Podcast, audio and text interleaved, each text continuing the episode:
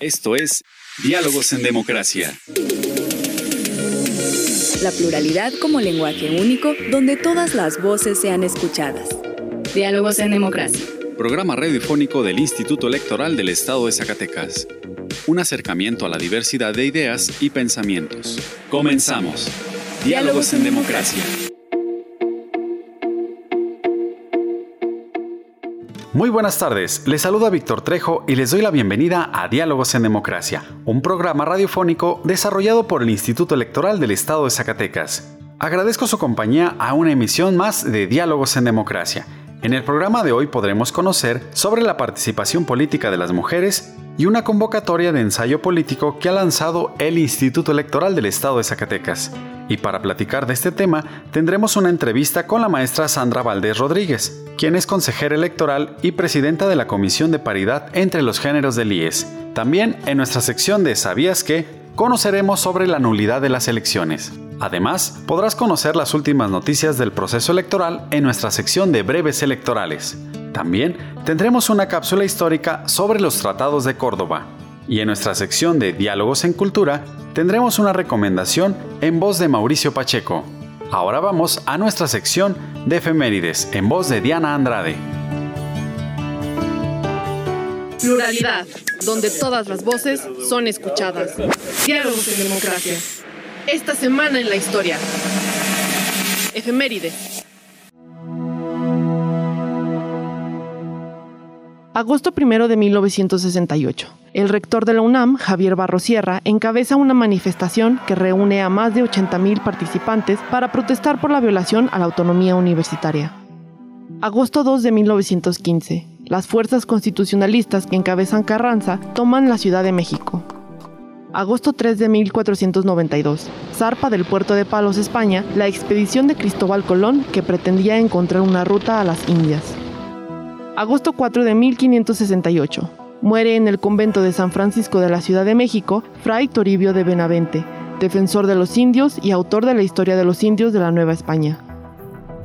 Agosto 5 de 1930. Nace Neil Armstrong en Wapakoneta, Ohio, Estados Unidos, el primer ser humano en pisar la luna. Agosto 6 de 1913. El general Lucio Blanco y Francisco J. Mújica hacen el primer reparto de tierras en Matamoros, Tamaulipas.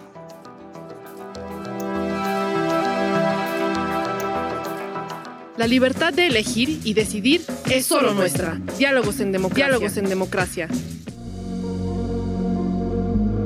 En esta ocasión queremos compartir una cápsula histórica sobre los acuerdos previos a los tratados de Córdoba. Vayamos a escucharla.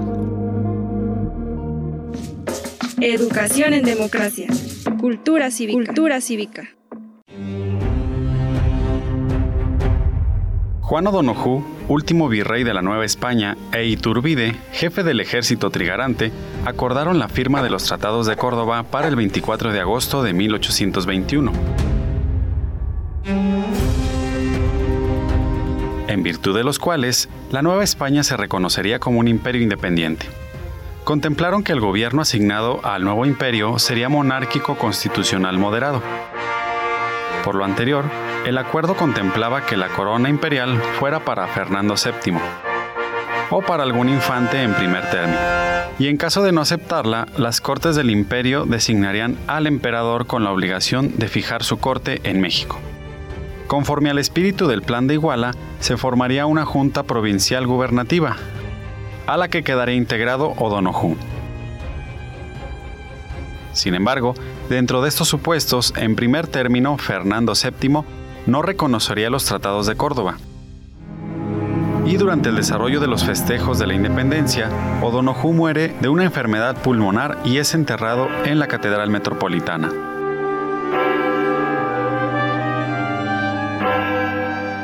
En este punto es importante reconocer el contexto en el que Juan O'Donoghue gobernaba. Él era jefe político en Sevilla, cuando fue electo por las Cortes como virrey de la Nueva España. El 30 de mayo anterior, había zarpado de Cádiz a bordo del navío Asia. En el momento en el que llega a la entonces Nueva España, casi todo el territorio estaba dominado por los independentistas, excepto México, Veracruz, Durango Chihuahua, Acapulco y la fortaleza de San Carlos de Perote. En cuanto a ancló, Juan O'Donoghue fue al castillo de San Juan de Ulúa, ocupado aún por españoles. El 3 de agosto pasó a la ciudad de Veracruz, sin embargo, Durante su corta estancia murieron por enfermedades gastrointestinales dos sobrinos suyos, siete oficiales de la comitiva y 100 hombres de la tropa. Ante la imposibilidad de ir a la Ciudad de México por estar interceptado el camino, tomó posesión de los cargos de capitán y general en jefe superior político de la Nueva España, Enterado de la situación general, publicó una proclama dirigida a los habitantes de la Nueva España, en la cual pedía que se pusiese a prueba su gobierno y en caso de no llenarse los deseos de los mexicanos, él mismo abandonaría el mando a la primera señal de disgusto y dejaría libre el país para que eligiesen al jefe que más les conviniera.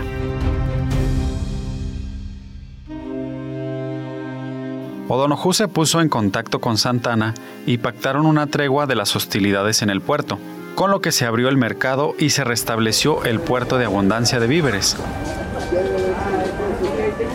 Por otra parte, Iturbide estaba en Puebla cuando se enteró de la llegada de O'Donoghue. Este día, 5 de agosto, sale de Veracruz el teniente coronel Gual y el capitán Pedro Pablo Vélez. Comisionados por O'Donoghue, para entregar a Iturbide dos cartas, una oficial en la que acredita a sus enviados y otra privada. Como resultado de la correspondencia intercambiada, acordaron reunirse en la villa de Córdoba. Iturbide ordenará a sus oficiales Villaurrutia, al conde de San Pedro de Álamo y a Juan Ceballos que recibieron a O'Donoghue con toda clase de consideraciones. Mientras tanto, Iturbide tomará medidas para asegurar la Ciudad de México e irá a Córdoba, a donde llegará la noche del 23 de agosto. El pueblo lo recibirá con mucho entusiasmo. O'Donoghue había llegado por la mañana. Al día siguiente se reunirán para firmar los tratados de Córdoba.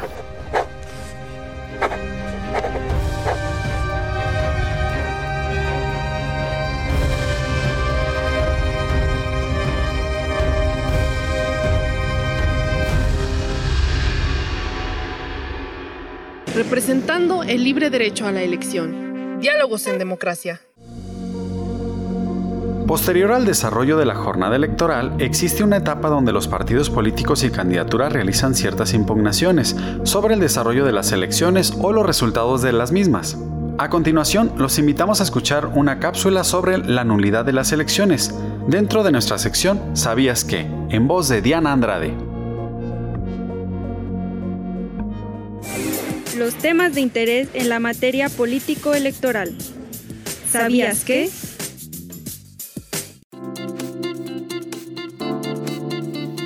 La nulidad electoral es el instrumento de sanción legal que quita la eficacia de la votación total recibida en una casilla o de una elección, cuando se comprueba que no se reúnen los elementos mínimos que la ley establece para dar validez a una votación, o no se respetan las reglas esenciales de los comicios. Los principios que rigen el sistema de nulidades contemplan, solo por las causas previstas por la ley. La irregularidad debe ser determinante, solamente conductas calificadas como graves. Opera de manera individual. Se busca el respeto a los principios constitucionales y legales. Las distintas causales de nulidad de la votación recibida en casilla buscan proteger el principio de certeza en los resultados electorales. Por ello, se sanciona con nulidad absoluta la votación total emitida en una casilla cuando se comprueba la existencia de una situación anómala que altera el sentido de la voluntad del electorado. Algunos ejemplos de causales de nulidad que contempla la legislación electoral son instalar la casilla sin causa justificada en lugar distinto al previamente designado por el Consejo Distrital correspondiente. Recibir la votación por personas u órganos distintos a los facultados por la ley ejercer violencia física o presión sobre los miembros de la mesa directiva de casilla o sobre los electores y siempre que esos hechos sean determinantes para el resultado de la votación. Para el caso de la invalidez de una elección, el Tribunal Electoral ha fijado un criterio cuando se demanda dicha nulidad por la vulneración a principios constitucionales, para los cuales es necesario que se exponga El hecho que se considere violatorio de algún principio o precepto constitucional. Que se compruebe plenamente el hecho que se reprocha. Que se verifique que la violación al principio o precepto constitucional ha producido una afección al desarrollo del procedimiento electoral y que se demuestre que la infracción respectiva resulta cualitativa o cuantitativamente determinante para invalidar la elección de que se trata. ¿Y tú, habías escuchado sobre la nulidad de las elecciones? Compártenos tu opinión a través de nuestras redes sociales. Y si te interesa que hablemos de un tema específico en esta sección, envíanos un correo a diálogos.ies.gmail.com. Mi nombre es Diana Andrade y agradezco que me hayas escuchado. Representando el libre derecho a la elección. Diálogos en democracia. El Instituto Electoral del Estado de Zacatecas recientemente lanzó una convocatoria para realizar un ensayo político. Para platicar de esta convocatoria, invitamos a la consejera electoral, maestra Sandra Valdés, vayamos a nuestra sección de entrevista para conocer más de esta convocatoria. Conversando con personalidades del ámbito político electoral. Entrevista.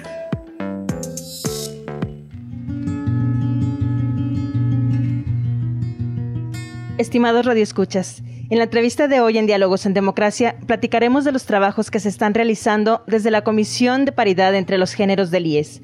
Y para darnos todos los detalles, se encuentra con nosotros la maestra Sandra Valdés Rodríguez. Ella es consejera y presidenta de dicha comisión.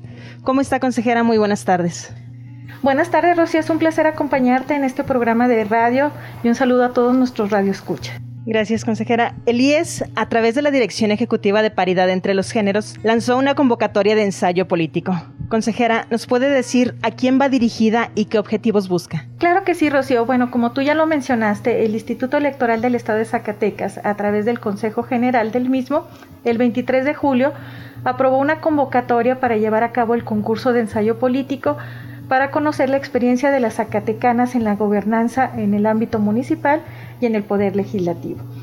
Este concurso se está organizando de manera coordinada con el Instituto Electoral y la legislatura del Estado, en la cual podrán participar todas las ciudadanas y los ciudadanos mexicanos que residan o no en el territorio nacional con excepción de que no podrán participar los y los servidores públicos del Instituto Electoral y de la legislatura del Estado en virtud de que son los organizadores de este concurso.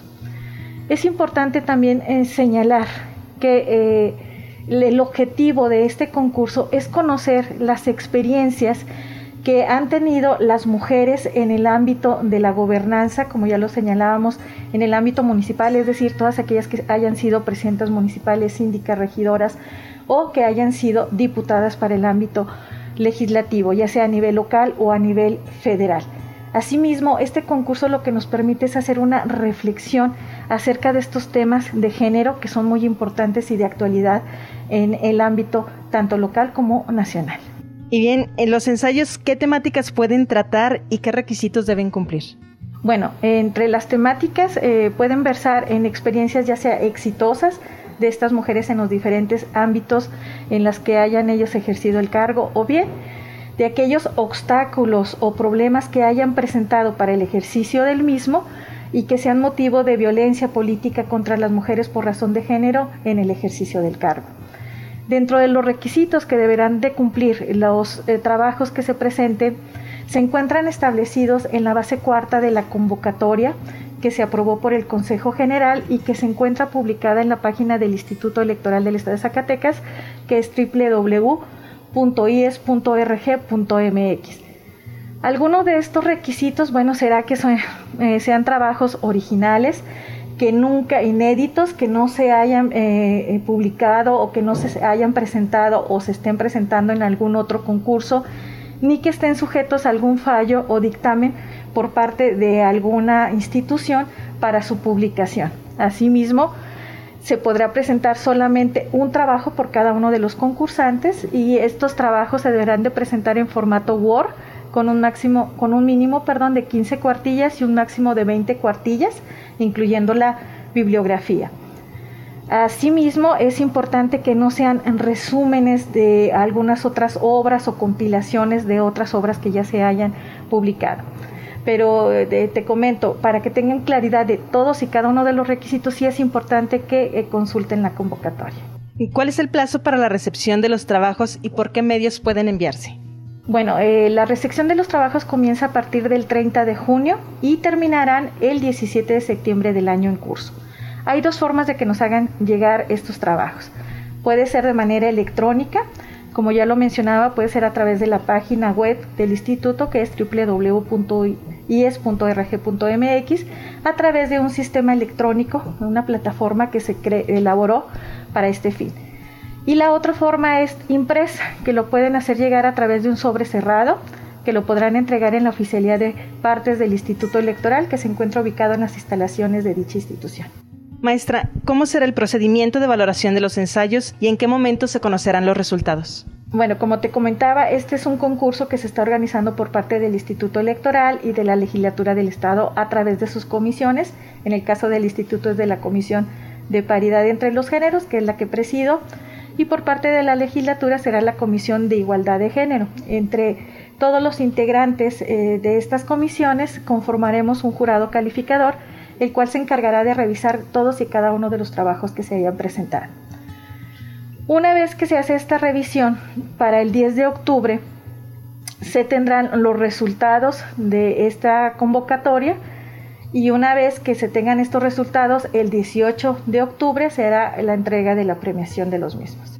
Amable auditorio, les recordamos que estamos platicando sobre la convocatoria de ensayo político y demás temas relacionados con la Dirección de Paridad entre los Géneros del IES, la cual preside la maestra Sandra Valdés. Maestra Sandra, ¿cuáles son los premios a otorgar a las personas que resulten ganadoras? Bueno, para los tres primeros lugares será una premiación, eh, bueno, se les otorgará más bien un premio de económico que consistirá para el primer lugar de 20 mil pesos, el segundo lugar de 15 mil pesos y el tercer lugar de 10 mil pesos. Asimismo, se les hará entrega de un reconocimiento.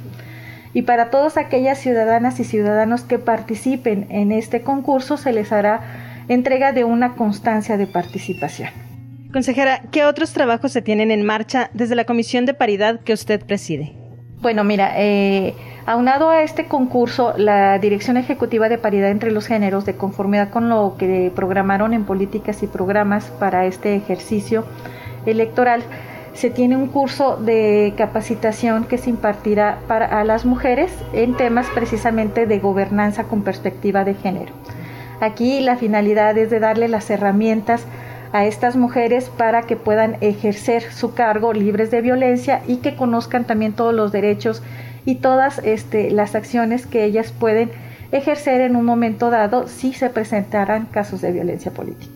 Maestra, ¿algún comentario más que desee compartir con quienes nos escuchan? Pues invitar a la ciudadanía, a los radioescuchas, a que participen en este concurso. Creo que estos eh, son escenarios que nos permiten reflexionar acerca de estos temas tan importantes como es la gobernanza precisamente. Entonces, invitarlos a todos, consulten la convocatoria, ya está publicada se hará una difusión en redes sociales y en todos los medios que sea posible para poder llegar a todas y cada uno de los interesados en este concurso. Maestra Sandra Valdés Rodríguez, gracias por habernos acompañado en nuestro programa y compartirnos información tan importante. Esperamos contar con su presencia en una próxima emisión. Muchas gracias a ustedes. Hasta luego.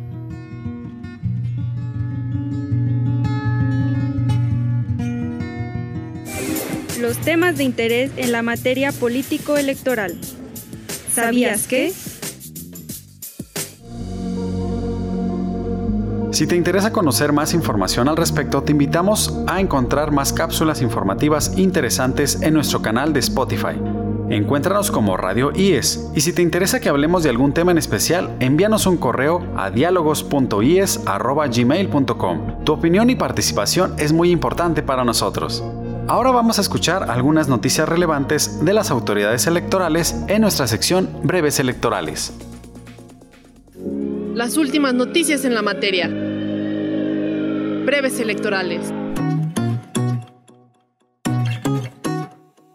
El Instituto Nacional Electoral cuenta con un registro nacional de personas sancionadas en materia de violencia política contra las mujeres en razón de género.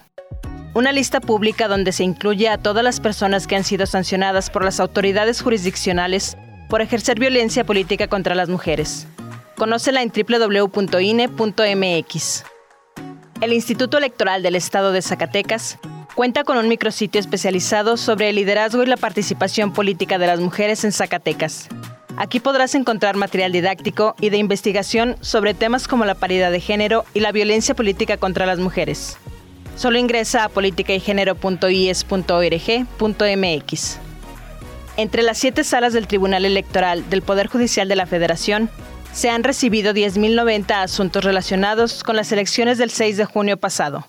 En su mayoría, 30% se encuentran en la sala superior, seguida de la regional Ciudad de México, con 20%, y la de Guadalajara, con 11.71%. Te invitamos a consultar e interactuar con las redes sociales del Instituto Electoral del Estado de Zacatecas. En Instagram y Twitter nos encuentras como arroba IESCS.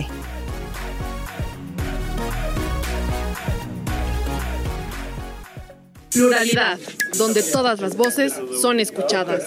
Diálogos en democracia. Ahora les invitamos a escuchar nuestra sección de Diálogos en Cultura, donde te presentamos una recomendación cultural en voz de Mauricio Pacheco.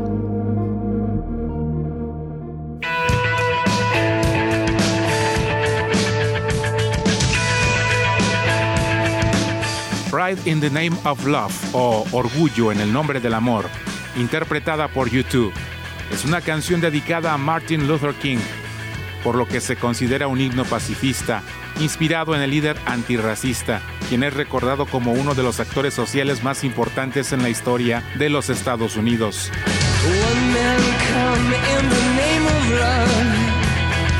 La idea para escribir esta canción surgió luego de que la banda visitara una exposición dedicada a Martin Luther King en el Museo de la Paz de Chicago.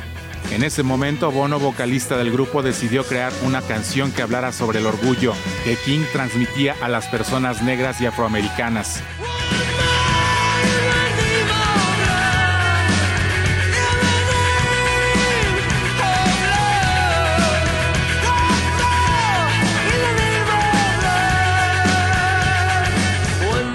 Martin Luther King fue ministro de la Iglesia Bautista y activista del movimiento por los derechos civiles en los Estados Unidos para los afroamericanos. Esto durante las décadas de los 50 y los 60. Fue defensor de las filosofías de la no violencia y fundó la Conferencia de Líderes Cristianos del Sur y organizó marchas para defender el derecho al voto para las personas negras y afroamericanas, la no discriminación y otros derechos civiles básicos.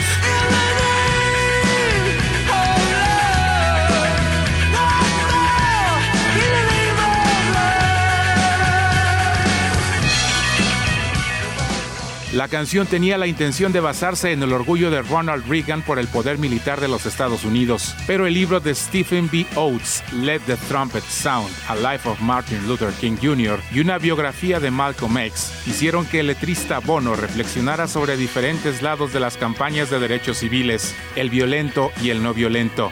En años posteriores, Bono ha expresado su descontento con la letra que describe junto con otra canción del disco El Fuego Inolvidable, Bad, como dejada como simples bocetos. Dice que fue influido por el guitarrista de la banda y los productores Brian Eno y Daniel Lenoa, quienes restaron importancia a la necesidad de desarrollar la letra, ya que pensaban que su naturaleza impresionista daría más fuerza al sentimiento de la canción, particularmente cuando la escuchaban personas que no hablaban inglés.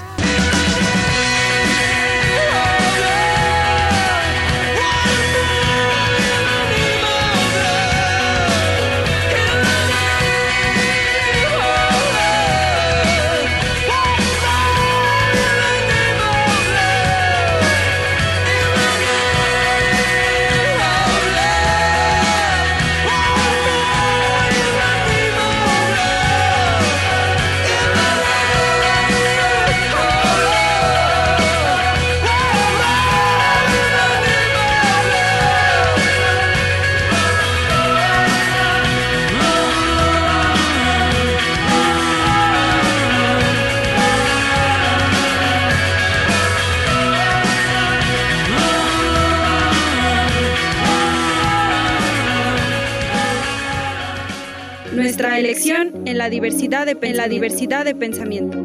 Diálogos, en, democracia.